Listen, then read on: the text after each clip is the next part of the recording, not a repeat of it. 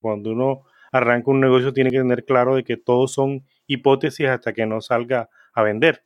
Fue un, poco demorado el tema entre lo legal, porque aquí en mi país, en Colombia, iniciar empresa de forma legal no es muy sencillo, pero eh, en base a lo leído anteriormente, uno es mejor comenzar entre abogados y terminar como amigos, a empezar como amigos y terminar con abogados. Y eso fue básicamente lo que hicimos del principio, hacer todo legal. En el episodio anterior, nuestro viaje nos trajo a Colombia, donde hablamos con Mauricio Duarte. Y ya en la pista, luego de prender los motores del avión para visitar un país vecino, Perú, le envió un mensaje a un amigo mío para entrevistarlo, al cual estabas escuchando ahí. Su nombre es Harold Arroyo, emprendedor digital colombiano. Él es parte de la comunidad de éxito por minuto. Y algo interesante es que normalmente te traigo emprendedores ya establecidos, con negocios exitosos, pero hay un gran número de personas que están empezando a emprender hoy y se identificarían mucho más con alguien que está un paso por delante de ellos, a diferencia de alguien que está muchos pasos más adelantado. Es por esto que yo te puedo explicar cómo crear un negocio online mejor que Robert Kiyosaki. No porque yo sea mejor que él, sino porque estoy más cerca de donde tú estás ahora. Soy netprendedor. Y Robert es un renombrado escritor con múltiples empresas, jugando a otro nivel. Harold puede ser cualquiera de nosotros empezando a emprender, sufriendo y conquistando dolores de parto para traer un nuevo negocio a este mundo.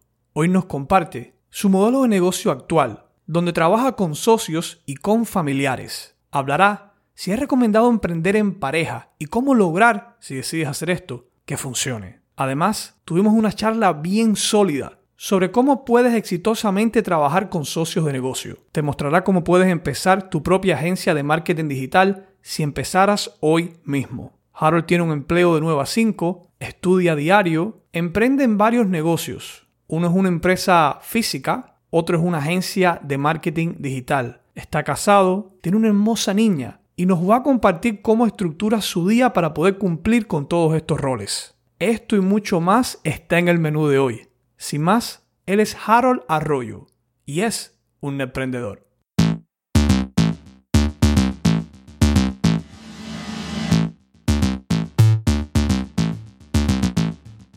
Bienvenidos a Netprendedor, el podcast para emprendedores y todos aquellos que deseen tener su propio negocio online, con la ayuda de nuestro maestro Raúl Manuel, cual su misión es guiarte a crear y crecer tu emprendimiento digital. Sin más, comencemos con el podcast que dará un giro a tu vida.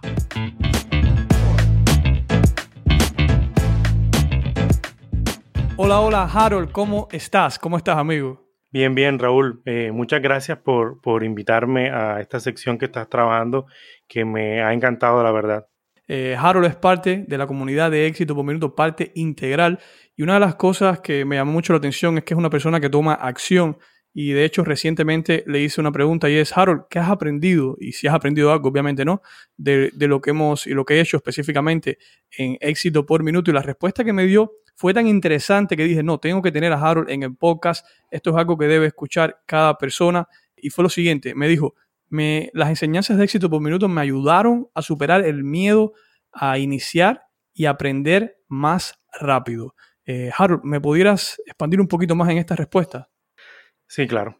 Pues mira, eh, hace a lo largo ya poco, dos años pasaditos, yo estaba en una situación económica compleja, tanto en mi trabajo eh, yo actualmente soy empleado y emprendedor al mismo tiempo. Y es, me encontré en una encrucijada que la verdad no sabía eh, cómo resolverla. De hecho, yo había comprado el libro Padre Rico, Padre Pobre, pero no lo había empezado a leer. No lo había sacado el tiempo. Y eh, pues mientras me preparaba para irme al trabajo, vi un momentico un videíto de lo que hace Raúl Manuel de Padre Rico, Padre Pobre y me llamó la atención pues empecé eh, ya a ver que el libro tenía algo que me interesaba y que necesitaba, pues me dediqué a leerlo y empecé a ver muchos más videos y escuchar su historia de vida. Y eso fue lo que me llevó a, como dos meses más tarde, empecé lo que es mi blog eh, de emprendimiento e inmediatamente empecé a manejar las cuentas en redes sociales. en base a ese blog que, que diseñé, que quedó horrible en ese momento. Pero como dice Raúl Manuel, tomé acción imperfecta sin, sin el miedo, me liberé de ese miedo y ahora de aquí en adelante, siempre que, que puedo, eh, tomo las acciones y aprendo de eso. Qué bien, qué bien. En, en tu opinión, ¿qué, es lo, ¿qué es lo que tú crees que previene más a las personas a la hora de emprender? ¿Qué los previene de emprender? Pues yo diría que son dos cosas. Primero, el desconocimiento. Yo creía antes que emprender era como el que monta un chusito en la calle, como que vende alguna vaina, como que vende empanadas, como que vende lo otro. Y obviamente eso no era la, visión que yo tenía de, de mi vida. Y como es lo demás, es el miedo, el miedo a que eh, pues yo te digo a ti sin conocer nada de negocio y te digo, vamos a hacer un negocio y lo primero que me vas a decir es que no, porque no sabes, porque crees que te voy a estafar, porque crees que no vas a aportar, porque no sabes qué hacer y no sabes qué aportar y eso es lo que nos pasa al común, porque me incluyo, antes de eso, tú me hubieras dicho lo mismo y te hubiera dicho, tú estás loco. De hecho, hay un video tuyo que, que tú mencionas algo similar y me identifiqué 100% porque así mismo pensaba yo antes de ver el primer video tuyo. Oye, y es que como sociedad no, no, nos, no nos enseñan que es posible emprender. Vemos a los emprendedores como algo distante, como un planeta, que es algo que no es real para nosotros, pero la vida real es que allá afuera hay personas todo el tiempo emprendiendo. Sí, la verdad es que eh, nos, nos han vendido una etiqueta que el emprendedor es un genio, estilo Albert Einstein o Nikola Tesla o, muchas genialidades que han habido. Y la verdad es que para emprender no se necesita ser un genio, se necesita realmente, como hablábamos antes, eh, mucha constancia. Si no crees que puedes tener una constancia, aun cuando las cosas salgan mal, como dice el libro negro del emprendedor, no emprendas. Sí, es. Harold, hablemos un poquito de tu modelo de negocio actual. Sé que estás haciendo eh, varias cosas. Ahora mismo tienes una editorial que tienes con socios y también tienes una agencia de marketing. Cuéntame un poquito sobre la editorial y cómo es la, el trabajo con socios, cómo te va con eso. Eh, la editorial pues nació de, inicialmente iba a empezar 100% digital, pero por cuestión de financiación eh, tocó empezar en lo físico. dos de los socios fuimos los realmente los como que los fundadores por que concebimos la idea y la formamos, pero los demás aparecieron eh, como un apoyo, como un apoyo tanto en la parte legal como en la parte de la financiación inicial. Y pues de ahí partimos a, a dividir eso en como que en dos posibles modelos de negocio, porque cuando uno arranca un negocio tiene que tener claro de que todos son hipótesis hasta que no salga a vender. Fue un, un, poco demorado el tema entre lo legal, porque eh, aquí en mi país, en Colombia, iniciar empresa de forma legal no es muy sencillo, pero eh, en base a lo leído anteriormente, eh, uno es mejor comenzar entre abogados y terminar como amigos, a empezar como amigos y terminar con abogados.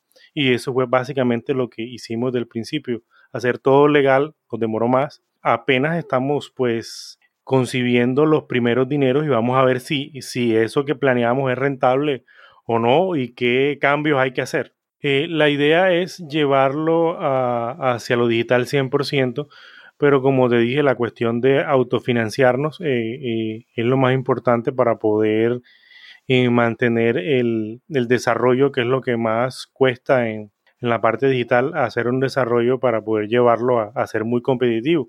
Y pues la parte esa, aunque la he manejado yo, todavía me falta mucho, aunque me ha tocado meterme a hacer cosas hasta de diseño y un poco de programación y empaparme bastante de eso, porque soy de los socios el que más conocimiento tengo del tema. No es tan sencillo cuando uno tiene, como hablamos anteriormente, una limitación de tiempo por tener un empleo. No, claro, claro. En esta vida sencillo no hay nada, y más cuando tienes un negocio y tienes que ponerte diferentes, diferentes gorros o gorras, por decir así, e irlo cambiando. Ahora, ahora voy a trabajar en la parte de tecnología, ahora voy a trabajar en la parte de relaciones públicas, marketing, etcétera. Bien interesante eso. Pero me dices que tienes y estás trabajando con socios también. ¿Qué consejos le podría dar a las personas que tienen negocio quisieran tener negocios con otros socios? Primero, que no, como dice el libro negro del emprendedor, y que me lo tomé muy, muy en serio. si no necesitas socios, no tengas socios, porque una decisión se demora más entre más socios tengas. Y eso es clave. Segundo, de que el socio que tengas debe ser indispensable en el desarrollo del negocio, porque si no lo es, lo que va es a largo plazo problemas. ¿Por qué? Cuando se reparten las cargas de trabajo y hay alguien que trabaja menos o que ofrece menos resultados, se pueden presentar problemas. Entonces es muy importante que sea uno muy cuidadoso en la hora de escoger los socios. Eso es como cuando te vas a casar, no te puedes casar con cualquiera. Eso tienes que, porque es una relación de mucho tiempo, de mucho tiempo si uno espera hacer un negocio de éxito. Sí, yo creo que la palabra clave que dijiste, indispensable, y eso es, es muy real porque casi siempre, por experiencia propia te lo digo también, tendemos a hacer negocios con socios que nos caen bien o le caemos bien a ellos o son amigos de la infancia y, eso no es lo correcto muchas veces. Sí, de hecho, eh, eh, como dice el libro negro del emprendedor, dice de que lo más recomendable es no tener socios por la toma de decisiones, porque cuando hay una decisión importante, entonces no, hay que reunirnos y esperar a ver en la deliberación que sale, en la deliberación puede haber eh, diferencias y amistades se rompen en esas deliberaciones. Entonces hay que tener claro y la distribución de, la empresa no debe ser eh, eh, como de una forma a la ligera. ¿Por qué? Porque cada quien tiene un aporte diferente en tanto en dinero como en lo que hace o en el desarrollo mismo del negocio. De hecho, es muy normal, no, repartamos, hombre, son tres socios, repartamos el 33% todos porque todos vamos por igual, no. Aquí es según quién aporta. Y si alguien no aporta lo suficiente, toca sacarlo, porque si el que no produce, eh, es como cuando tú contratas a alguien, si no te da los resultados, pues toca despedirlo. Así es igual. Claro, claro. No has tenido que hacer eso todavía, ¿no?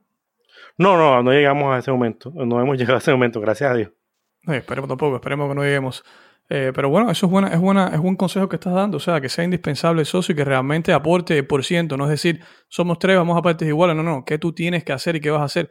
Y, al mismo tiempo, no es tampoco para decir que no deberíamos tener socio.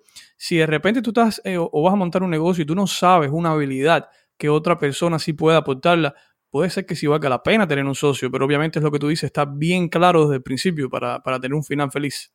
Sí, porque en el otro punto de, eso del socio es que además no solo que aporte, sino de que puedas tener la confianza, porque tú sabes que estando de socio eh, yo puedo estafar o, defraudar a la empresa porque va a tener una responsabilidad eh, diferente al quien, a quien yo contrata y a veces puede ser, eh, no es mi caso, pero puede ser, los he visto y en otros negocios sí me ha pasado cómo es que sales defraudado y sales perdiendo dinero por un socio. Entonces, eh, por eso es que es tan delicado. De hecho, es como, es peor que prestarle al banco si escoges un mal socio.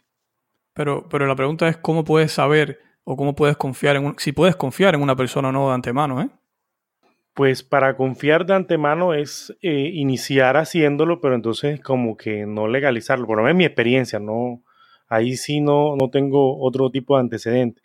Es probar a ver si, si realmente aporta lo que dice que va a aportar y en ese momento pues ver ese aporte que tanto le da el desarrollo del negocio en la parte de resultados y pues tomar la decisión y legalizar eh, eh, el negocio, que es muy importante y que a veces como emprendedores primíparos no lo hacemos, de tomar la parte legal en serio, eh, porque ir a una notaría o al lugar donde sea que hagas para legalizar la empresa no te hace emprendedor, pero sí puede asegurar la responsabilidad tuya como, como asociado.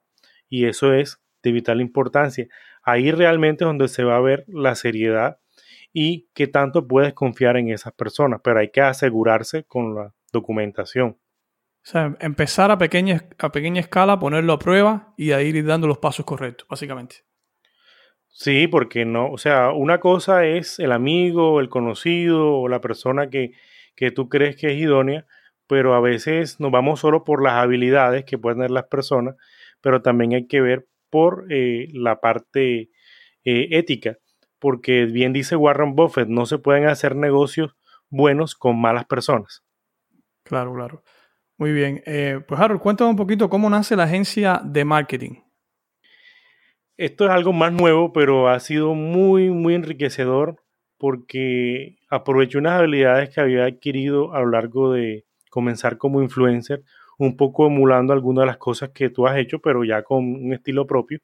Y basó de un video en que tú hiciste, evaluaste mi negocio digital, que es la parte de influenciamiento, y pues viste unas oportunidades que no había visto yo en ese momento eh, de ofrecer los servicios de lo que ya sabía hacer y sabía hacer bien, como la edición de video de forma profesional, como el diseño de imágenes y la administración de redes sociales de forma orgánica. Además de que cosas que había empezado en pañales como un poco de ads, eh, de, de Facebook Ads y como es, empecé a ofrecer esos servicios en base a que un cliente me contactó sin yo estarlo buscando, claro. Me vio haciendo un video con, un amigo que tiene un negocio, impulsándole el negocio, y me, me pidió los servicios, pactamos y todos esos consejos que me diste en ese video, pues los empecé a poner en práctica y ha dado muy buenos resultados. Ya, ya llevamos desde que, como desde noviembre que se empezó los primeros hasta hasta esta fecha. Hemos tenido clientes constantemente. Realmente la limitación de clientes ha sido mi tiempo y el de mi esposa, porque hemos empezado los dos. A los socios somos los dos. Y una, una preguntita, ¿qué tal eso de trabajar en pareja? ¿Cómo te ha ido? Que, dime, dime de lo bueno y, de lo malo. Lo bueno, lo bueno es cuando las cosas van mal, eh, sentir el apoyo de la persona que está contigo, de tu pareja, eh, es muy importante porque mm, todo el mundo nos ve en redes sociales y, dice, no, este man está yendo bien, eh, mira, siempre está, se ve feliz, se ve, pero detrás a veces hay días eh, muy complicados y uno no siempre tiene eh, la motivación al 100% y le queda a uno en la constancia y a veces esos días difíciles la pareja que está al lado esté trabajando con uno codo a codo es lo que lo mantiene uno en pie en ese día que uno cree que no se puede levantar. ¿Y lo malo? Y de lo malo, eh, lo malo es que eh, al estar trabajando juntos, pues una diferencia de negocio se, se puede trascender en una, en una diferencia personal y hay que tratar siempre de mantener eh, esa, esa, eso aparte, ¿no? No es sencillo, pero eso es de pronto lo que puede llegar a trascender y que mal manejado, porque si es sabio de, de caso, no es el mío, porque gracias a Dios hemos tenido buena compenetración y dividirnos muy bien en lo que somos buenos cada uno para no meterme como que en lo que ella hace y ella no se mete en lo que yo hago para no tener eh, diferencias por el trabajo y por eso lo hemos podido hacer de, de forma exitosa. De hecho, eh, de algunas veces subcontratamos a, a mi cuñado que él está estudiando diseño y las cosas que no podemos hacer por tiempo, él no las, no las hace. Y pues nosotros le ganamos también a lo que él hace. Qué bien, qué bien. Si alguien te preguntara ahora, esto es una pregunta que, que recibo bastante, ¿debería emprender con mi pareja? ¿Se lo recomendarías? Desde mi punto de vista personal y experiencia, sí.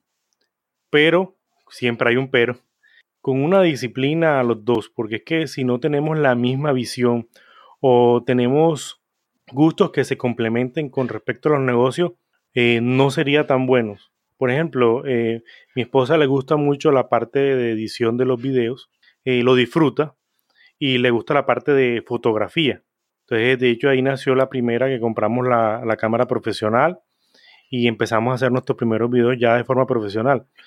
Y ese gusto, pues, lo complemento yo con una visión estilo publicitaria para hacer los videos. Yo también sé editar videos, pero ella lo hace mejor que yo. Pero yo le puedo agregar esos toques que uno como marketer puede hacer que influyan más fuerte sobre las personas, que son, hay trucos psicológicos y demás cosas que ella como simple editor de pronto no logra ver. Y ahí es donde digo que es muy importante que nos complementemos.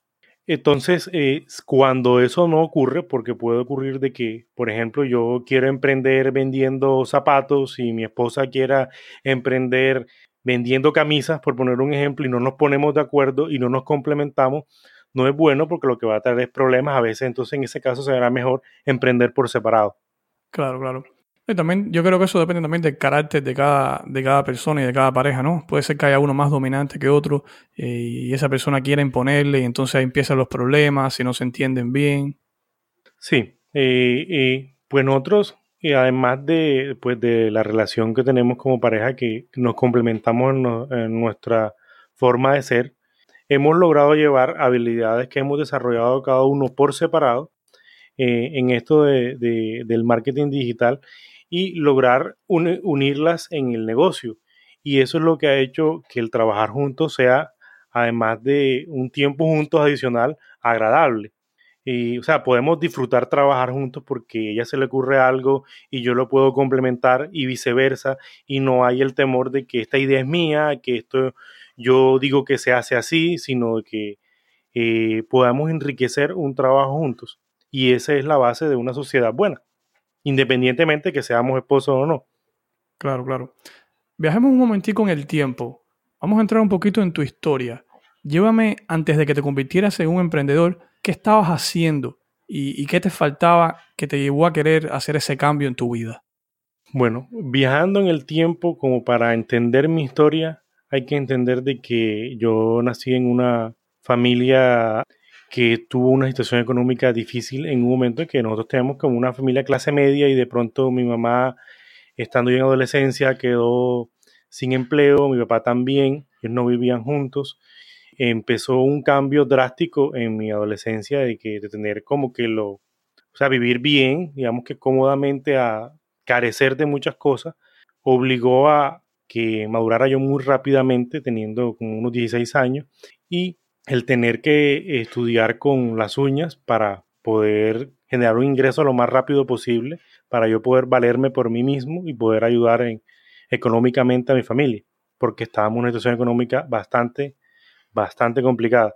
Y pues eso me dio, como hablamos anteriormente, el hambre de, querer surgir rápidamente. De hecho, uno de mis defectos es eso, de que quiero hacer las cosas más rápido que los demás, no por compararme con los demás, sino porque debo, es algo intrínseco de que querer ser el mejor, querer hacerlo más rápido porque me brinda satisfacción. No sé cómo explicarlo, pero de ahí nació esa parte y nació también una parte que es el, el, inconformismo, como que estar en lo mismo, haciendo lo mismo cada cierto tiempo, me, me aburro y tengo que otra vez cambiar y volver a aprender a hacer algo nuevo, eh, porque no me gusta estar haciendo lo mismo siempre. Y yo creo que de ahí nace esa, ese carácter y forma de ser como emprendedor. Cuando ya llevando al tiempo justo antes, yo intenté muchos negocios antes, pero sin ningún tipo de conocimiento. Primera vez intenté invertir en el negocio de un amigo que estaba fundamentado, iba muy bien y después el negocio fracasó, perdí todo mi dinero. Después intenté otro negocio que fue eh, una venta de relojes. Eh, yo los importaba de Estados Unidos y los vendía acá y ganaba en la reventa y me fue muy bien y fue tan bien de que había igualado muy rápidamente lo que yo ganaba de, sueldo. Pero el error principal al no tener educación financiera, nada, fue que empecé a vivir la vida que no había vivido. O sea, vivir como rico. Yo viajaba cada rato y tú me veías en redes sociales y era que todos los fines de semana tenía un viaje diferente porque obviamente estaba ganando mucho más dinero y como no tenía la mentalidad adecuada para retener ese dinero, llegaron los problemas. El negocio no murió por en sí, sino por mi mala administración. Yo me financié inicialmente con tarjetas de crédito para poder eh, hacer las primeras compras. Pues yo llegué a generar en ese momento hasta más de mil y pico de dólares para llevarlo a, a, la moneda en que tú estás allá, mensuales solamente en ventas. Y yo, yo arriesgaba que compraba los relojes sin tener cliente y ya los vendía yo rápidamente, o sea, hasta en una semana hacía la venta del mes. Pero ese manejo administrativo mal que estaba haciendo me cobró factura al después quedarme sin flujo de caja y sin poder pagar las tarjetas de crédito, porque tú sabes que el, el interés se lo va comiendo uno si no, no, no salda rápidamente las tarjetas de crédito. Ahí me generó un problema financiero bastante complejo. Dejé el negocio porque en ese momento pensé que no, que no era bueno para los negocios. Entonces acarrí el problema de ese mal negocio en mis finanzas porque esa cuota se tenía que seguir pagando y todavía la estoy pagando. Esa, ese error salió caro. Eh, me dejó una enseñanza, me dejó una enseñanza que tenía que buscar algo y de ahí nació de que cómo iba yo a costear esa cantidad sin que me afectara mi, mi estilo de vida financiero porque eh, ya había adquirido un cierto nivel de vida. Empecé a buscar, pero no sabía dónde buscar hasta que un día encontré el video que hablamos al principio. Wow. Cuéntame sobre el momento en tu carrera como emprendedor digital del cual estás más orgulloso. Pues yo creo que el más orgulloso fue el día en que empecé a diseñar el blog por mí mismo sin tener ni idea. Porque ese día vencí el miedo a hacer lo que, eh, o sea, lo que me daba miedo. Y el segundo lo vería la primera vez que hice un video en vivo por, por Facebook. Yo estaba y asustadísimo porque yo soy muy bueno para hablar en público, pero yo puedo ver a las personas, puedo saber las reacciones de las personas y puedo saber por qué camino voy y cómo corregirlo. En un video en vivo, como tú sabes, no, no puede ver a, a, la audiencia y además, al ser el primero, yo me imaginaba el poco de gente viéndome y yo hablando mal. Entonces fue, fueron dos momentos en los que lo hice ambas circunstancias porque me daba miedo y a mí esa, el miedo yo lo tomo como una motivación porque hay que romper ese esquema y, hacerlo, así salga mal. ¿Qué aprendiste de ese, de ese directo, de ese live que hiciste? Pues lo que aprendí es que, primero, de que no iba a haber tantas personas como yo me imaginaba en, en inicio. Y segundo, de que realmente no era tan difícil. Eh, era tratar de adaptarme a ser yo mismo en, eh, en esos directos, eh, soltarme y aprender o sea, empecé un largo camino a aprender a hacer un buen live. No es sencillo, no te voy a decir, no, ya a, los dos meses dominaba el tema. Y además después se metió la parte técnica, a mí me golpeó mucho que aquí en Colombia es muy difícil tener un, internet de la calidad necesaria para hacer un live muy profesional. Y me tocó investigar, me tocó hasta hacer, conseguí en YouTube un, un mexicano que no sé por qué no tiene muchos suscriptores, pero que él tiene años en estos temas de, transmisiones de nivel profesional y hice todos sus cursos que los tenía gratis en YouTube. Aprendí eh, cómo escoger los equipos porque ya había comprado equipos, había gastado dinero en equipos que de pronto no era lo que yo necesitaba.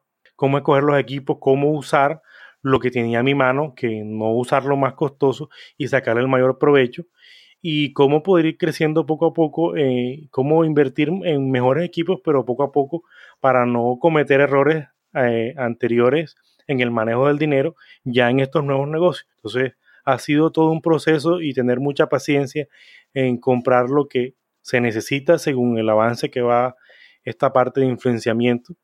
Eh, al momento que lo tengo como en una pausa porque estoy corrigiendo unos problemas con la editorial, dándole muy fuerte a la agencia porque ya hemos, o sea, nos hemos como posicionado donde estamos y ahora queremos pasar al siguiente nivel, tratar de conseguir ahora un cliente grande, pero con, con bastante servicio. Yo tengo dos, clientes, dos prospectos de clientes muy fuertes, una veterinaria que son allegados, pero que eh, les necesita mejor yo todo un trabajo por ahí de unos seis meses de, eh, y hay muchas cosas por hacerles y sería cerrarlos bien, sería eh, un logro muy importante para nosotros. Lo mismo que otro, una amiga que está empezando un negocio que me contactó, que necesita de mucho trabajo y que ya hemos trabajado en varios de sus negocios y que nos ha ido excelentemente. De hecho, en el último negocio que ella le trabajamos, logramos doblarle las ventas en dos semanas de trabajo en redes sociales. Eso fue impresionante. Están súper agradecidos con nosotros. Y nosotros todavía estamos manejando unos precios de introducción. Todavía no hemos llegado y estamos intentando ahora entrar lo que es las plataformas estas como, como Fiverr o Workana ya para promocionarnos por, por medio donde están clientes internacionales para ver cómo nos va, que es el paso que estamos tratando de dar ahora. Hay una frase que me llama mucho la atención que decía, en la vida tuve muchos problemas, la mayoría nunca sucedieron. Me imagino que eso aplica también con el directo y, aplica con todo, o sea, realmente aplica con todo en la vida. Porque ah, básicamente siempre eh, inflamos estos miedos que tenemos y preocupaciones y, ese tiempo es un tiempo perdido. Por ejemplo, digamos, quiero hacer un video, directo o no, y empezamos a pensar que nos hace falta el equipo perfecto, el audio perfecto, que si nadie lo va a ver, que si vamos a equivocarnos hablando, y, empezamos a inflar y la gente que va a pensar, todo el mundo tiene sus problemas. O sea, la realidad es que todo el mundo es un mundo y, en su cabeza la preocupación de cada persona es ellos, no son otras personas. Eh, eso que acabas de decir tú has dado en, el blanco. De hecho, cuando me leí cómo eh, eh, ganar amigos e influir sobre las personas, entendí esto un poco más. Porque si queremos conseguir cosas de las otras personas de buena gana, de buena forma y que estén satisfechos por brindarnos algo, eh, debemos estar en sintonía con lo que ellos quieren porque cada quien está enfocado en lo que quiere. Si no logramos llegar a esa sintonía, a esa empatía, realmente no vamos a conseguir nada. Y eso creo que es la base de todo, de los negocios, de las relaciones familiares, de la relación nosotros con las demás personas. El poder entrar en sintonía con las otras personas, podemos llegar a ser nosotros como influencer y ayudar a, además emprendedores es eso, lograr esa sintonía con las situaciones en las que está cada uno para poder aportar algo y esto pueda ser recíproco. O sea, podamos eh, vivir de esto, mejor dicho. Claro, claro. De hecho, eh, una de las cosas que he visto que funciona más si quieres tener sintonía con otras personas es hacerte la siguiente pregunta y es, ¿qué puedes hacer por mí? Si tú te haces esa pregunta de tu audiencia ideal o de tu cliente, ¿qué, qué tú puedes hacer por ello. Porque esa es la preocupación. Si algo te debe preocupar a ti como emprendedor, es que tu futuro cliente, tu prospecto, etcétera, ellos quieren saber y quieren realmente que tú hagas algo por ellos. Si tú puedes en tu mensaje de marketing, en tu blog, a la hora de hablar, dejarles saber que tú entiendes eso, o sea, la conexión, te digo, va a ser 100 veces mejor que si simplemente estás diciendo, yo, yo hago esto, yo hago aquello, o el beneficio de hacer esto conmigo es este. O sea, estás hablando de ti, vienes de un lugar de ego. Pero si tú entiendes que ellos quieren que hagas algo por ellos y para ellos. Porque todo el mundo al final somos así. O sea, yo sé que a algunas personas puede ser que no les guste aceptar eso, pero en la vida real todo el mundo le importa a ellos, más que nada. O primero que todo. Es que de hecho lo, el sonido que es más hermoso para los oídos de uno es el nombre de uno. Comenzando por ahí. Y por eso que uno tiene que amar a las personas y grabarse los nombres de las personas con las que uno, uno trata porque así uno consigue el primer paso para la empatía. Y algo que tú haces y que admiro mucho eh, es esa parte de que tú entras muy en sintonía con, las personas, eh, estás muy pendiente de responder los mensajes en las diferentes redes sociales, eso es muy importante y yo sé que tienes redes sociales bastante grandes, no es lo mismo de pronto que yo apenas la estoy haciendo crecer y le dedico el mismo tiempo, pero a veces es complejo y si es complejo para las mías que están todavía en crecimiento, yo me imagino cómo es con las tuyas. Y creo que eso es muy importante en lo que estás trabajando. Qué bien, amigo. Gracias, gracias. Eh, una pregunta. ¿Cuál palabra usarías si tienes que resumir el estado de tu negocio actual? En crecimiento. ¿Por qué? Porque estamos en el punto en lo que como que dominamos eh, el aspecto en el que, eh, en el que incursionamos ya sabemos más o menos qué le puede interesar a, nuestros clientes, pero debemos ahora dar el siguiente paso. El siguiente paso es que podamos trabajar menos y conseguir, conseguir más resultados. Y eso es realmente crecer, hacer crecer el negocio. Es eso, es que yo con menos esfuerzo logre conseguir mayores resultados y ese es el, nivel al que queremos llegar. Entonces ya queremos hablar de contratos a más largo plazo, eh, ya eso nos aseguraría un flujo de caja y nos generaría eh, una, como es, una adquisición de clientes más económica y más rápida, porque cuando no es lo mismo hablar de que le trabajé por 10 meses a 10 pequeños negocios a que yo trabajé durante 6 meses con un gran negocio, eso me genera un goodwill que me facilita ambientarle a cualquier tipo de cliente y poder ofrecerle cosas más grandes y obtener más beneficios con menor esfuerzo, porque tú sabes que el adquirir clientes nuevos es lo que más eh, es difícil para un negocio, y sobre todo cuando está empezando, porque nadie lo conoce, nadie ha oído hablar de él, y uno lo que le interesa a los nuevos clientes es ver resultados en base a lo que ellos quieren, en base a que, que lo que tú ofreces sí es cierto que da resultados. ¿Qué le pudieras recomendar a un negocio, a una persona que tiene un negocio y quiere buscar nuevos clientes? Primero que todo, vea dónde están esos nuevos clientes, en qué, si están en redes sociales, si están en físicos, si están, por dicho, dónde están, cuál es ese prospecto de cliente, o sea, cuál es ese cliente que a ti te da mayor rentabilidad con lo que tú estás ofreciendo, porque a veces nos enmarcamos a que cualquier cliente es el que nos sirve y eso es mentira.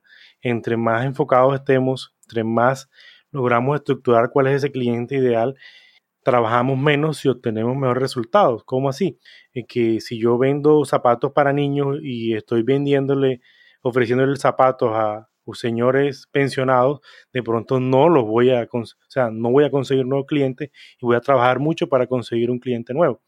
En cambio, si yo me enfoco en padres que tienen hijos entre cierta edad y que se ubican donde yo tengo influencia, es muy probable que yo consiga aumentar mis clientes muy rápidamente, porque seguramente necesitan ese producto que yo estoy ofreciendo.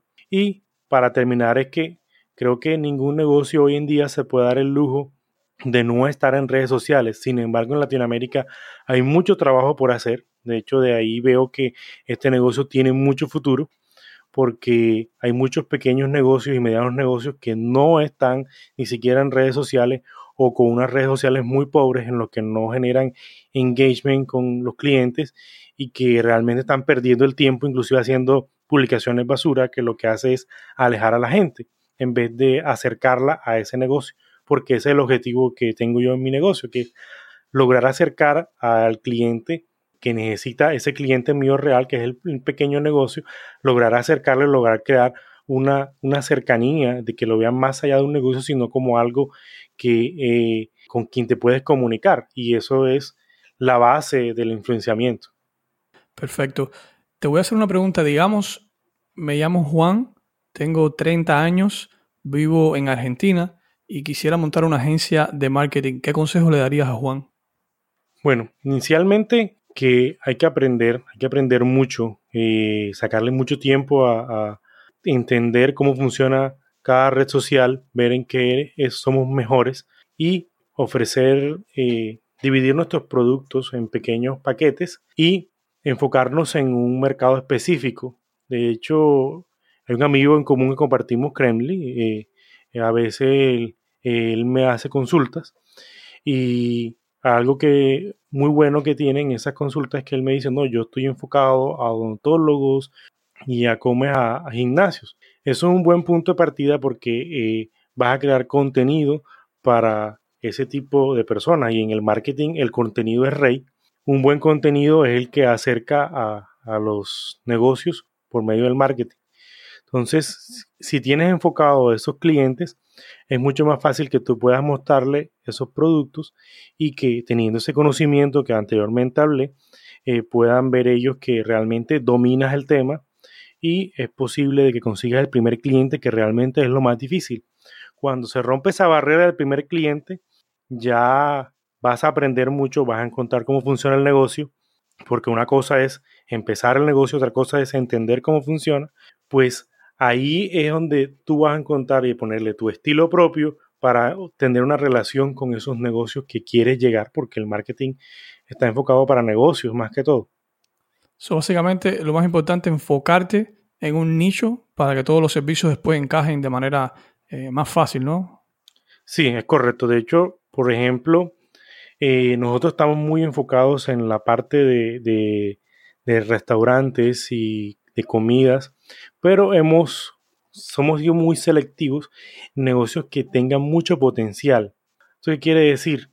Negocios que realmente yo veo, o sea, tienen un producto, nadie lo conoce o poco conocido, ya empezaron, pero no, no tienen un buen trabajo o nada sobre redes sociales, pero que el producto en sí es, o sea, es fuera de, de lo común.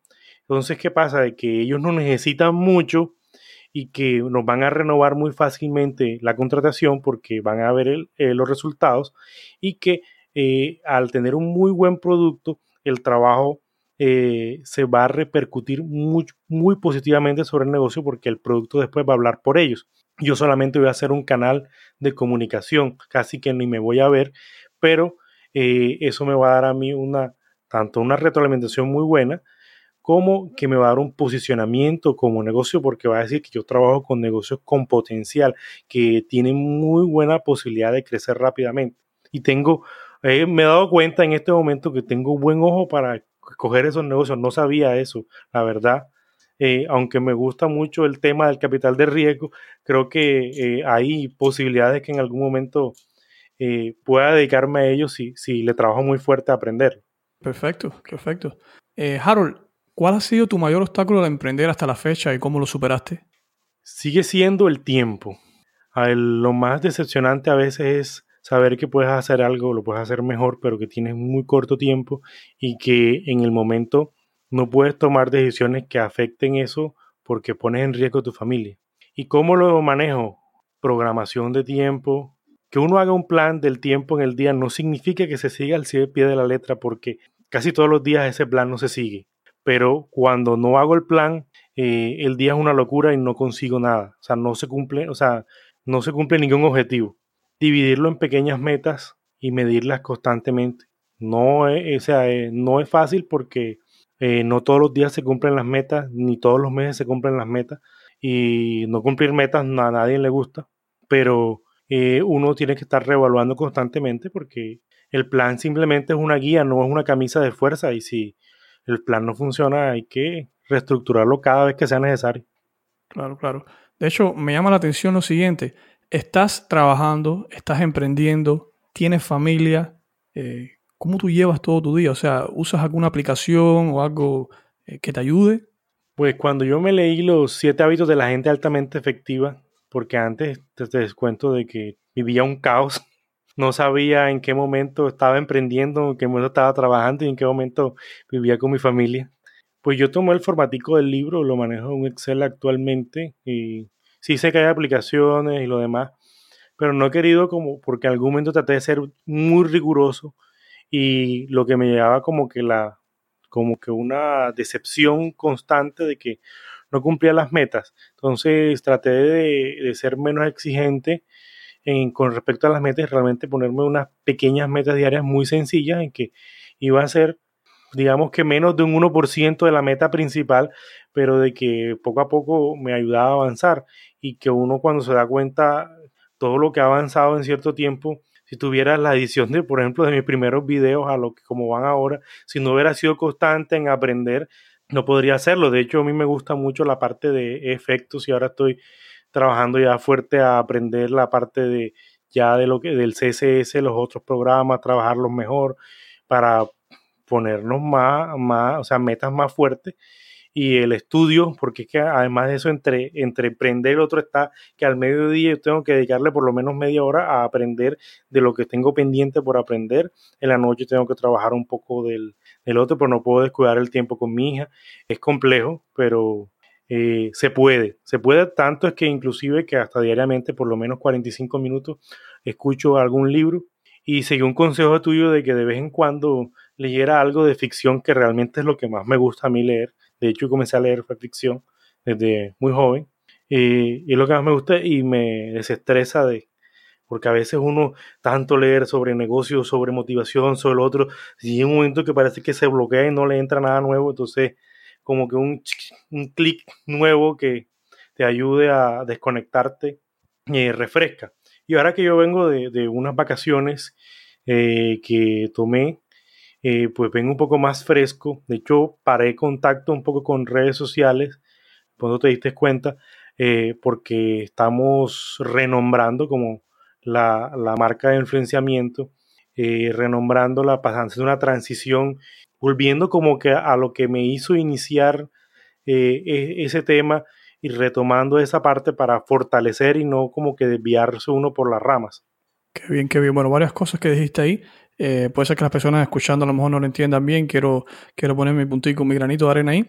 La, el cuadrante de Stephen Covey, Haro se estaba refiriendo a la matriz de Eisenhower, el, el general presidente americano. Voy a ponerte abajo en las notas del show para que veas lo que se refiere. Son cuatro cuadrantes en los cuales tú quieres una parte ver lo que es urgente, no urgente, importante no importante. Es sumamente efectivo para poder planificar tu trabajo y más si, tienes varias cosas como, está haciendo Harold también. Obviamente estoy haciendo yo y muchas personas de ustedes que van a estar en lo mismo. Sobre, me llamó la atención también que dices que dedicas tiempo a tu hija. Uno, un consejo que yo escuché una vez de Gran Cardón fue que tus hijos eh, requieren tiempo, pero no tanto tiempo como tú te imaginas. Y es verdad, a veces pensamos que dedicarle tiempo a nuestros hijos es dedicarle 5, 4, 3 horas al día y a veces jugar con tu hijo realmente estar presente, ¿no?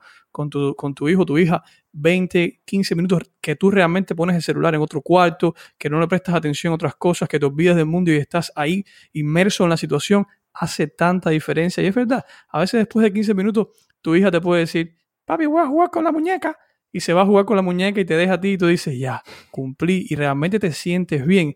E, eso es algo mágico y, bueno, ahora mismo tengo dos niñas, así que ahora voy a experimentarlo por dos veces, ya te contaré cómo es la experiencia esa. Sobre dormir y sobre la mente, lo que llama Tim Ferriss, la mente de mono. Eso, de hecho, de él fue que aprendí lo de leer ficción. Hace una gran diferencia, especialmente los emprendedores y, y, especialmente en los tiempos que estamos viviendo ahora, que cada persona tiene una opinión diferente y que se estimula tanto el ser diferente como manera de resaltar en las redes y en tu trabajo. Es difícil a veces seguir una persona que te dice, no, si quieres emprender, deberías tomar el camino A y de repente vas al próximo video y te dice el próximo gurú o experto, si quieres emprender, debes evitar el camino A, tienes que ir por el camino B y tú dices, ¿qué voy a hacer? Y realmente te pones en esa que no sabes qué vas a hacer al final, ¿no? ¿No te ha pasado? Uh, más de una vez, más de una vez, porque, ajá, bueno, yo comencé con escuchándote la mayoría de tus videos, pero entonces yo dije, bueno, quiero ver las otras posibilidades y es normal. Eh, ver qué dicen otras personas sobre los mismos temas o sobre otros temas y después en un mismo video tuyo hablaste de cómo buscar mentores, cómo escoger especialistas y, y me sirvió mucho porque verdad, o sea, si ya conté a alguien que me causa confianza en un tema, eh, busco a alguien que me diga otra cosa, pero sobre un tema que, eh, sea más fuerte que esa persona. Y, así he logrado encontrar como que ese equilibrio para, pero al principio cuando uno empieza, y de hecho la base de mi, de mi influenciamiento es para eso, está enmarcado mucho más eh, a, a, esas personas que van a iniciar, por ejemplo, van a iniciar ya, van a iniciar ahora y no tienen ni idea, así como cuando yo empecé.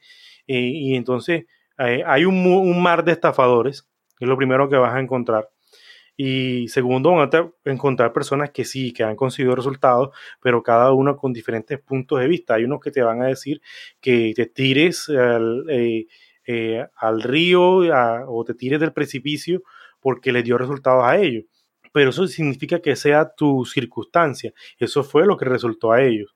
Y realmente como hablaste en, el video este que lo vi y me identifiqué mucho, yo no puedo tomarme, aunque lo quiera hacer, decir mañana renuncio a mi fuente principal de ingreso a, correr el riesgo con, con mi negocio y puede que me vaya bien porque ya tengo un cierto nivel y que podría hacerlo bien, pero sería irresponsable cuando eh, yo tengo una niña en la que necesita salud, necesita el colegio, necesita muchas cosas en las que eh, debe haber una seguridad.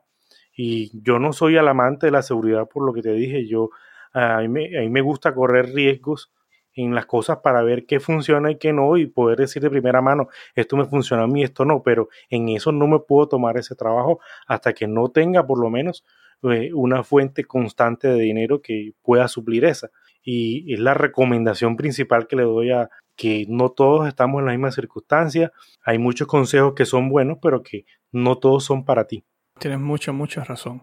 Si hay personas que le está sucediendo eso de que de repente ven una opinión y ven otra opinión y al final terminan, terminan paralizados, algo que me ha ayudado a mí bastante, y eso también lo, lo he compartido, es que hay dos modos modo consumidor y modo productor. Y te voy a explicar un ejemplo sencillo que recientemente lo apliqué y es cuando fui a lanzar el podcast, este mismo podcast, la primera idea que tuve fue voy a comprar varios cursos sobre cómo hacer un podcast eh, y voy a seguir estos cursos, etc. Y así fue, compré varios cursos y cuando empecé y dije voy a empezar a ver estos cursos, dije espérate, espérate, espérate, espérate. hay un error aquí.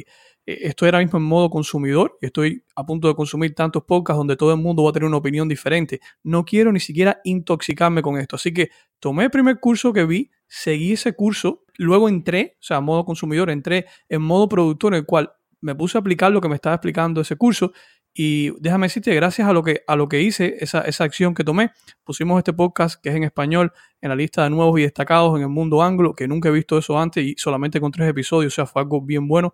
Y, y el mensaje es el siguiente, el mensaje es, a veces tienes que tomar una información y si tú te sientes que conectas con esa información, con la manera que te explique esa persona, etcétera, ponerlo a prueba, o sea, realmente hacer las cosas antes de intoxicarte y ver otra persona decirte que eso no es así. Porque al final, el más afectado vas a ser tú. Recuerda que esas dos personas ya están hechas ya. Ellos te están explicando porque a lo mejor es parte de su negocio o no sé por qué te están explicando, habría que ver, pero esas personas ya tienen ya su negocio, ya tienen ya sus cosas andando. Sin embargo, tú estás en ese modo que solamente estás consumiendo información. Es hora de que des un paso atrás, pongas un stop a esas cosas y empieces a producir, a poner a prueba todo lo que has aprendido, ¿no crees? Totalmente de acuerdo. De hecho, volviendo en el tiempo, cuando diseñé por primera vez el blog, que lo he rediseñado como, ya no sé ni cuántas veces lo he rediseñado, cada vez que veo algo lo, rediseño. Eh, eso fue lo que hice junto contigo cuando tú explicabas cómo diseñar un blog desde cero muy rápido.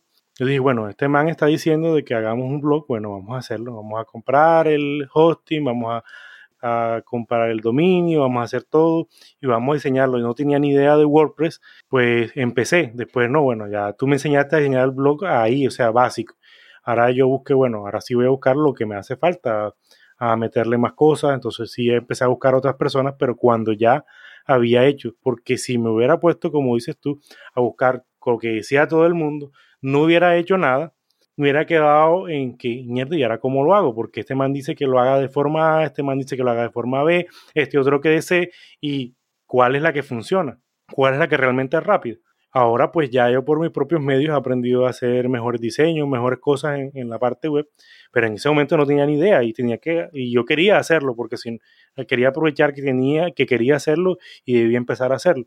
Entonces, como hiciste tú, también me documenté de la primera persona que encontré que me generó confianza, empecé a hacerlo a ver qué pasaba. O sea, no, yo sabía que no iba a salir perfecto porque era algo más complejo, pero, pero inicié y de, eso es que uno aprende, de iniciar.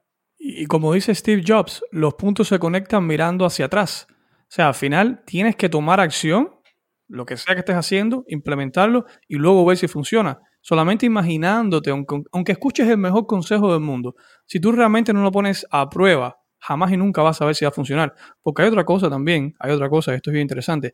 Digamos que ahora tú escuchas la solución a un problema que puede ser que te está atormentando y te lo explica una persona y te lo da de la, del paso A a la Z, todas las cosas que tienes que hacer. Hay otro elemento y es el tiempo. Puede ser que eso funcionó en el tiempo que esa persona lo estaba implementando, pero puede ser que ahora mismo no funcione porque un cambio de un algoritmo en una red o algo que cambia. O sea, los cambios de tecnología van muy rápido. Por eso es que leer un libro a veces es peligroso porque el consejo que te dan puede que no aplique ahora mismo, ¿no? Eso también es cierto. De hecho, eh, cuando ahora que he metido de lleno en lo de la agencia de marketing, es prácticamente psicodélico lo que uno todos los días tiene que estar eh, eh, en la última, lo último que han hecho, porque si es por ejemplo Instagram, que es una de las redes sociales como que más fuertes en este momento, los cambios que hace son muy drásticos en cada, cada cierto tiempo y son muy fuertes y el, que no se adapta se queda.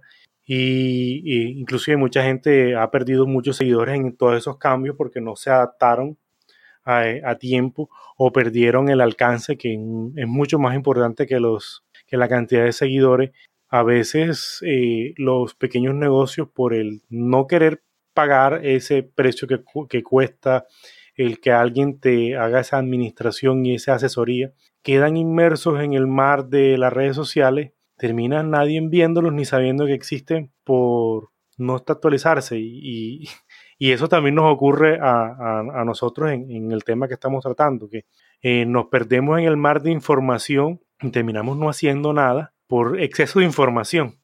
Claro.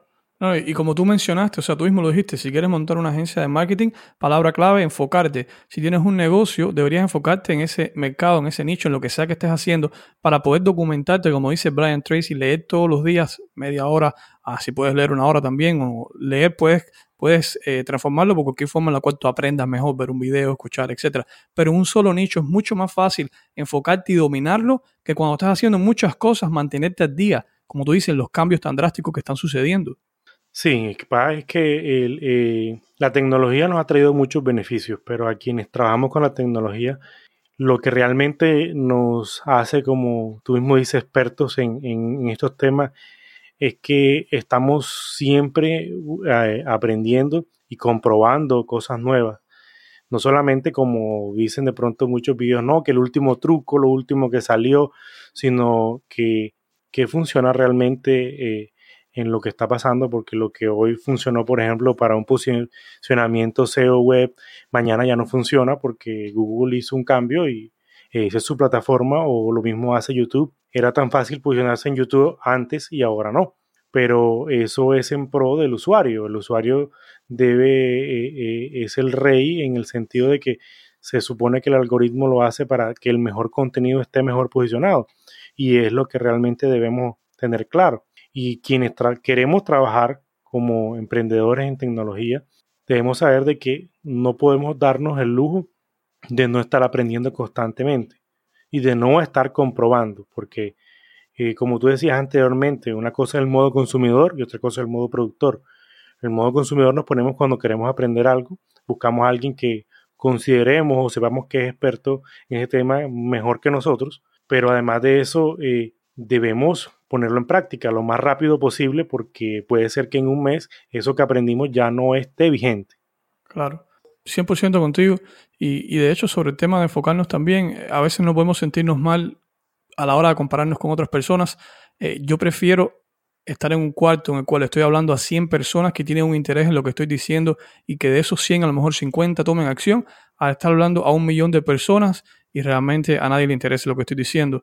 Eh, y en, el caso que mencionaste, por ejemplo, de YouTube, puede ser que ahora lances un canal de YouTube y ves que a lo mejor tienes 50, 100 vistas en un video, pero son 100 personas que están interesadas en ese tema que estás hablando. Y de repente pones a YouTube y de repente ves que el video, el último video de Bad Bunny, tiene en 24 horas 6 millones de reproducciones. Y tú dices, ¿pero qué estoy haciendo mal? Y no estás haciendo mal, simplemente su mercado, en el caso específico de este ejemplo, es entretenimiento y las masas buscan entretenimiento, pero hay que ver cuántas de esas personas van a tomar acción. Sin embargo, si tú hablas a 100 personas y esas 100, 2, 3, 4, de repente te compras un producto que tú tienes o buscas una forma de trabajar contigo, hace una gran diferencia. Por eso no deberías compararte con otras personas y enfocarte en realmente lo que hablamos al principio, satisfacer esa pregunta que tiene tu mercado, tu nicho, que es ¿qué tú puedes hacer por mí? Tú has dicho algo que es es clave sobre todo para quienes estamos, porque yo me incluyo, como, eh, empezando un canal de YouTube, aunque ya yo llevo un año trabajando con él, eh, ahora es que estoy empezando a ver resultados. Primero la, la paciencia que es eh, que nadie te conoce en YouTube y que mientras no superas ciertas barreras es muy difícil que lo encuentren a uno. Y lo otro, es la importancia del SEO en YouTube ha tomado un nivel mucho más fuerte ahora que eh, el dándole preponderancia a lo que quieren los usuarios, el ponerlo en práctica, a veces muchas personas desisten muy rápidamente porque hay otras que en el nicho en que entraron eh, en a lo largo de unos meses pueden tener muchos seguidores, pero yo escogí un nicho que es más complejo, yo era consciente de eso. De hecho, yo puedo ahora mismo hacer otro canal de otra cosa que sea más risueña, más divertida y seguramente lo posicionaré mucho más rápido. Pero no me gusta y, y ajá, ¿qué hacemos? Me gustó eso y es lo que le estoy trabajando más fuerte. Entonces hay que tener constancia si crees que lo que estás haciendo está bien y corregir lo que está mal porque esto es un aprendizaje constante. Anteriormente te pedí la palabra que usarías para resumir el estado de tu negocio actual. Dijiste crecimiento. Cuando vamos a hablar en un año, ¿cuál quisieras que sea esa palabra? digamos que en autosuficiente sería la palabra que me gustaría tener. O sea, que el negocio esté fundamentado y que se mantenga a sí mismo sin que yo tenga que estar trabajando 100% en él. Qué bien, qué bien, me gusta, me gusta. Eh, ¿Algunas acciones que tú crees que debes tomar para llegar ahí? Sí, eh, primero que todo, eh, lo que estamos tratando de hacer de cerrar esos dos tratos que te hablé nos van a dar un flujo de caja importante para esa autosuficiencia, porque eh, se puede hacer el trabajo de esos seis meses anticipadamente y tener ya mucho anticipado y tener el flujo de caja mensual que corresponde a esos dos, esos dos contratos. Y eh, expandirnos a, ciudades eh, come a otras ciudades, nos puede dar eh, más de eso porque hay que obviamente subcontratar muchos de esos servicios y eso es lo que realmente nos va a dar la autosuficiencia, encontrar los contactos para que alguien nos pueda hacer trabajo en otras ciudades y centralizar en lo que podemos hacer nosotros eh, de una forma más rápida. De esa forma es que podemos conseguir autosuficiencia y, ¿por qué no, más adelante hasta emplear personas? Porque en esto hay mucho por, por hacer. Perfecto, me gusta, me gusta mucho esa visión que tienes. Te felicito por eso. Vamos a entrar ahora en la última parte ya de esta entrevista en la cual tenemos unas preguntas rápidas. Lo que esto quiere decir es que me dices lo primero que te venga en mente. Son respuestas más bien cortas para poder consumirlas y que puedas aportar, obviamente, tu mensaje, lo que tengas que decir, ¿no? Si estás listo, empezamos ya. Listo. Primera pregunta, ¿en qué no eres bueno? En soltar la, el, o sea, soy muy controlador, entonces en soltar el control. Eso es lo que más se me dificulta. ¿Qué te ayuda para poder soltar el control? Eh, rodearme de personas que me brinden esa confianza. Qué bien, qué bien. ¿Qué desearías haber sabido cuando empezaste a emprender en Internet? Creía que casi todo lo que, lo que sé ahora hubiera sido muy útil para tener resultados muy rápido como quería en ese momento. O sea, tomarte una pastillita que te dé todos los conocimientos. Sí, sí realmente era eso. Estaría bien, estaría bien. ¿Cuál tú crees que sea la razón más común por lo cual las personas fallan o se dan por vencidas a la hora de emprender por Internet? Porque creemos que el primer negocio es el que va a ser el, eh, el que nos va a sacar de pobre y no entendemos que en todos esos fallos, de hecho en Silicon Valley es de orgullo mostrar cuántas veces ha fallado, para, porque significa que estás más cerca del éxito. Sí, es 100%. Y de hecho, un dato interesante que leí una vez que era que en la India los padres les gustaba más o se sentían más cómodos entregando a su hija en matrimonio a un esposo el cual hubiera fracasado más de siete veces en los negocios. Ve tú a saber. Muy bueno ese dato. No sé si es por la experiencia, no sé cuál viene siendo, pero interesante el dato. Eh, bien, si pudieras enviar tu mensaje a una versión tuya de hace unos 5 o 10 años, ¿qué le dirías a un Harold más joven? De hecho, lo he hecho. hace 10 años eh, había más libertad de tiempo, entonces que aprovechar el tiempo al máximo en equivocarme haciendo negocios antes de tener las responsabilidades que uno adquiere después. Excelente consejo, excelente. Has hablado y has hecho mucha referencia a varios libros. Todos los libros que mencionaste los voy a poner acá abajo en la descripción. Tengo una idea más o menos de lo que vas a decir, pero bueno, obviamente las sorpresas existen. Si pudieras hacer que todas las personas que alguna vez han deseado emprender lean un libro, ¿cuál sería? Es muy difícil responder eh, la pregunta porque cada libro ah, tiene un aporte eh, pequeño con respecto a cómo debe uno emprender. Pero para mí, el libro como que inicial, con el que uno debe empezar, no diría que el mejor, no, pero con el que uno debe empezar es Padre Rico, Padre Pobre, porque te da como que una transición entre donde uno está y uno está acostumbrado a con la visión común, sobre todo en Latinoamérica, y pasar a, la visión correcta es Padre Rico porque te dice una comparación entre la visión común y la visión correcta para, para hacer negocio. No te va a decir el cómo, solo te va a decir el qué, pero por lo menos te va a dar la amplitud de mente. Sí, yo creo que es un libro que básicamente te pone, te pone ese insecto eh, a molestarte en tu cerebro, decir, ok, un mundo nuevo, es hora de buscar información sobre esto. Es correcto, o sea, es por eso que me que, que, que hecho es como trillado el libro, pero es que te da la inquietud, porque todo, quien quiera ser emprendedor debe tener dos cosas básicamente, y es eh, la inquietud por estar siempre queriendo hacer algo nuevo, y dos, disciplina para querer estar haciendo siempre algo nuevo. 100%. Si pudieras hacer una llamada por Skype mañana, unos 30 minutos, para hablar de tu negocio con alguien, ¿quién sería? Puede ser que esté vivo o no. Creería que con, tengo mucha afinidad con Chris Garner, sobre todo por leer su historia. Pues hablaría de, de, mis negocios y también aprendería muchísimo. Ya que creo que para nadie desconocía su historia gracias a la película, pero eh, si uno tiene la oportunidad de leer su historia, es mucho más profunda que la película. No es tan, o como tan decorada lo lleva uno al contexto de lo difícil que es estar donde él logró estar, pero que se puede llegar. Y por eso me identifico mucho con, con su historia. ¿Qué película estamos hablando? En busca de la felicidad. Ya, perfecto, perfecto. ¿Qué hack de productividad has tenido que hace mayor impacto en tu trabajo del día a día?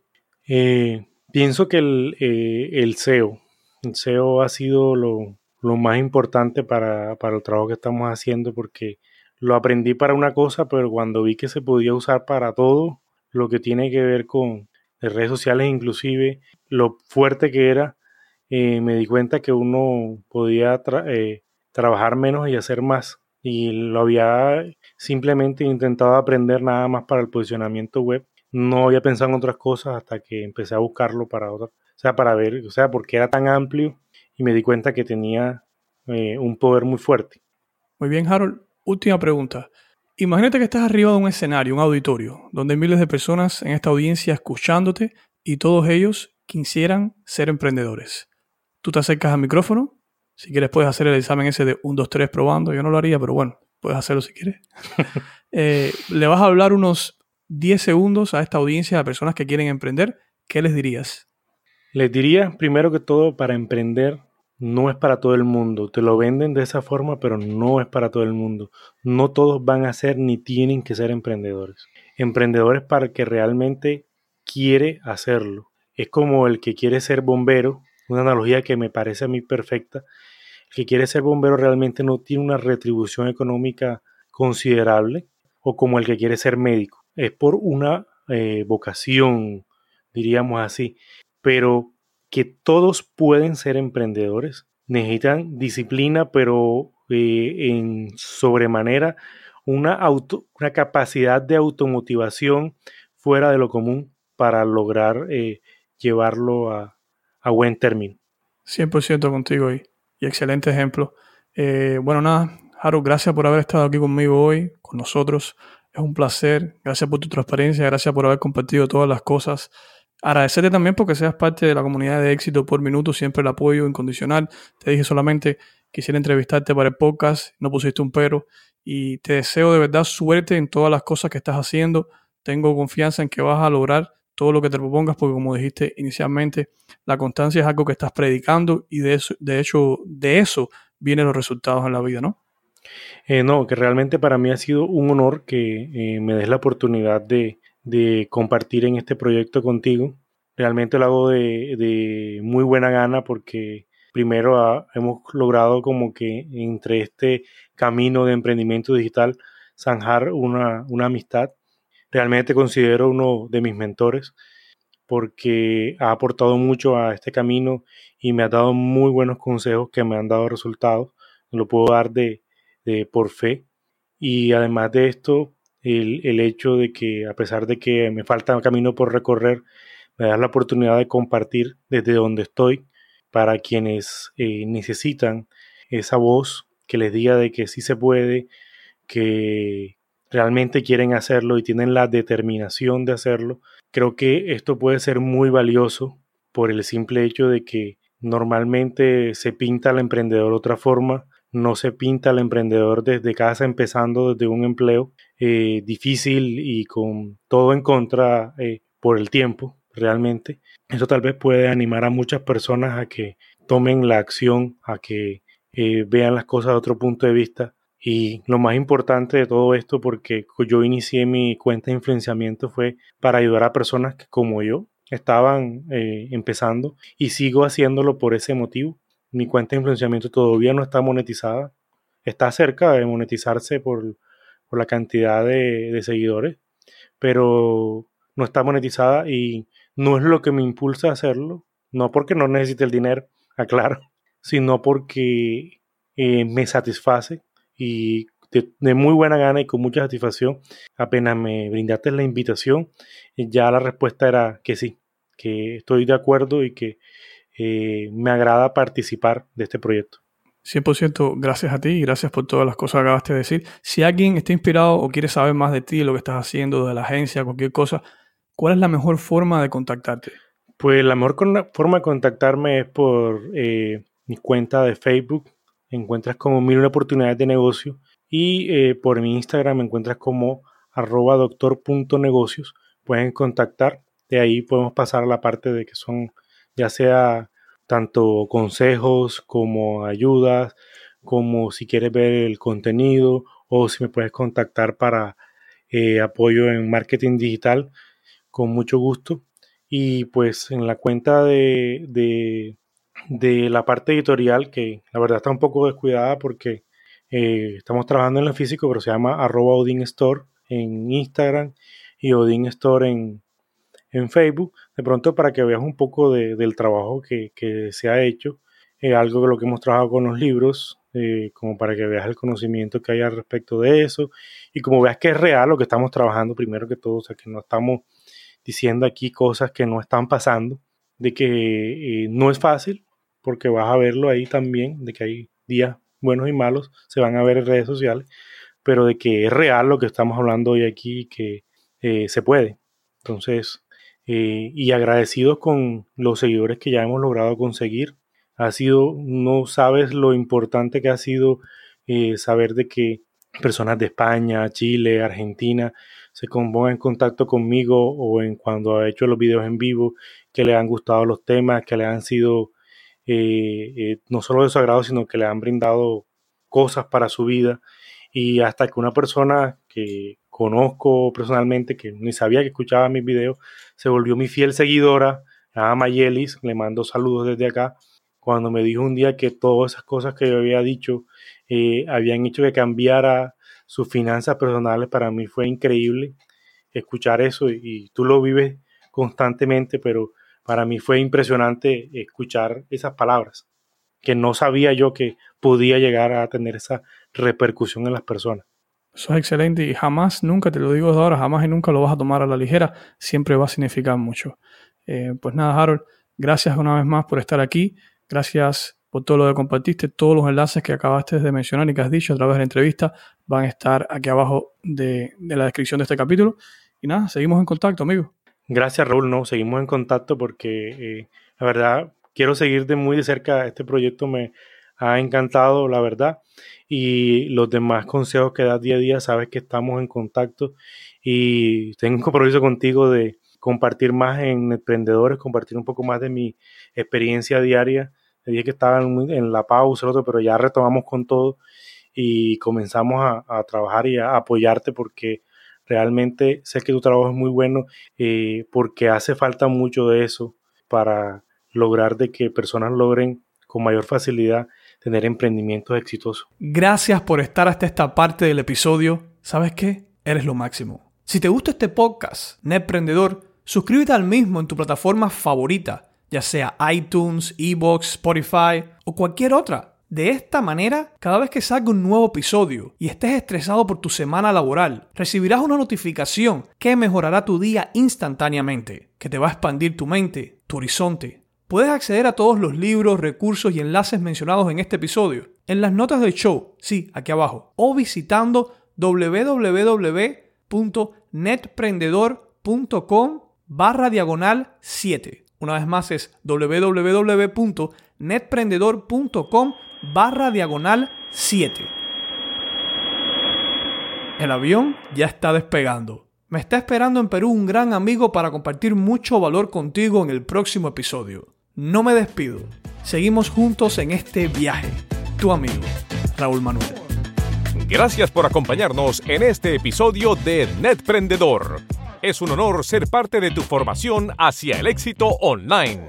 Si deseas ser parte de nuestra academia exclusiva para emprendedores, donde te enseñamos y apoyamos en tu transformación, visita netprendedor.com.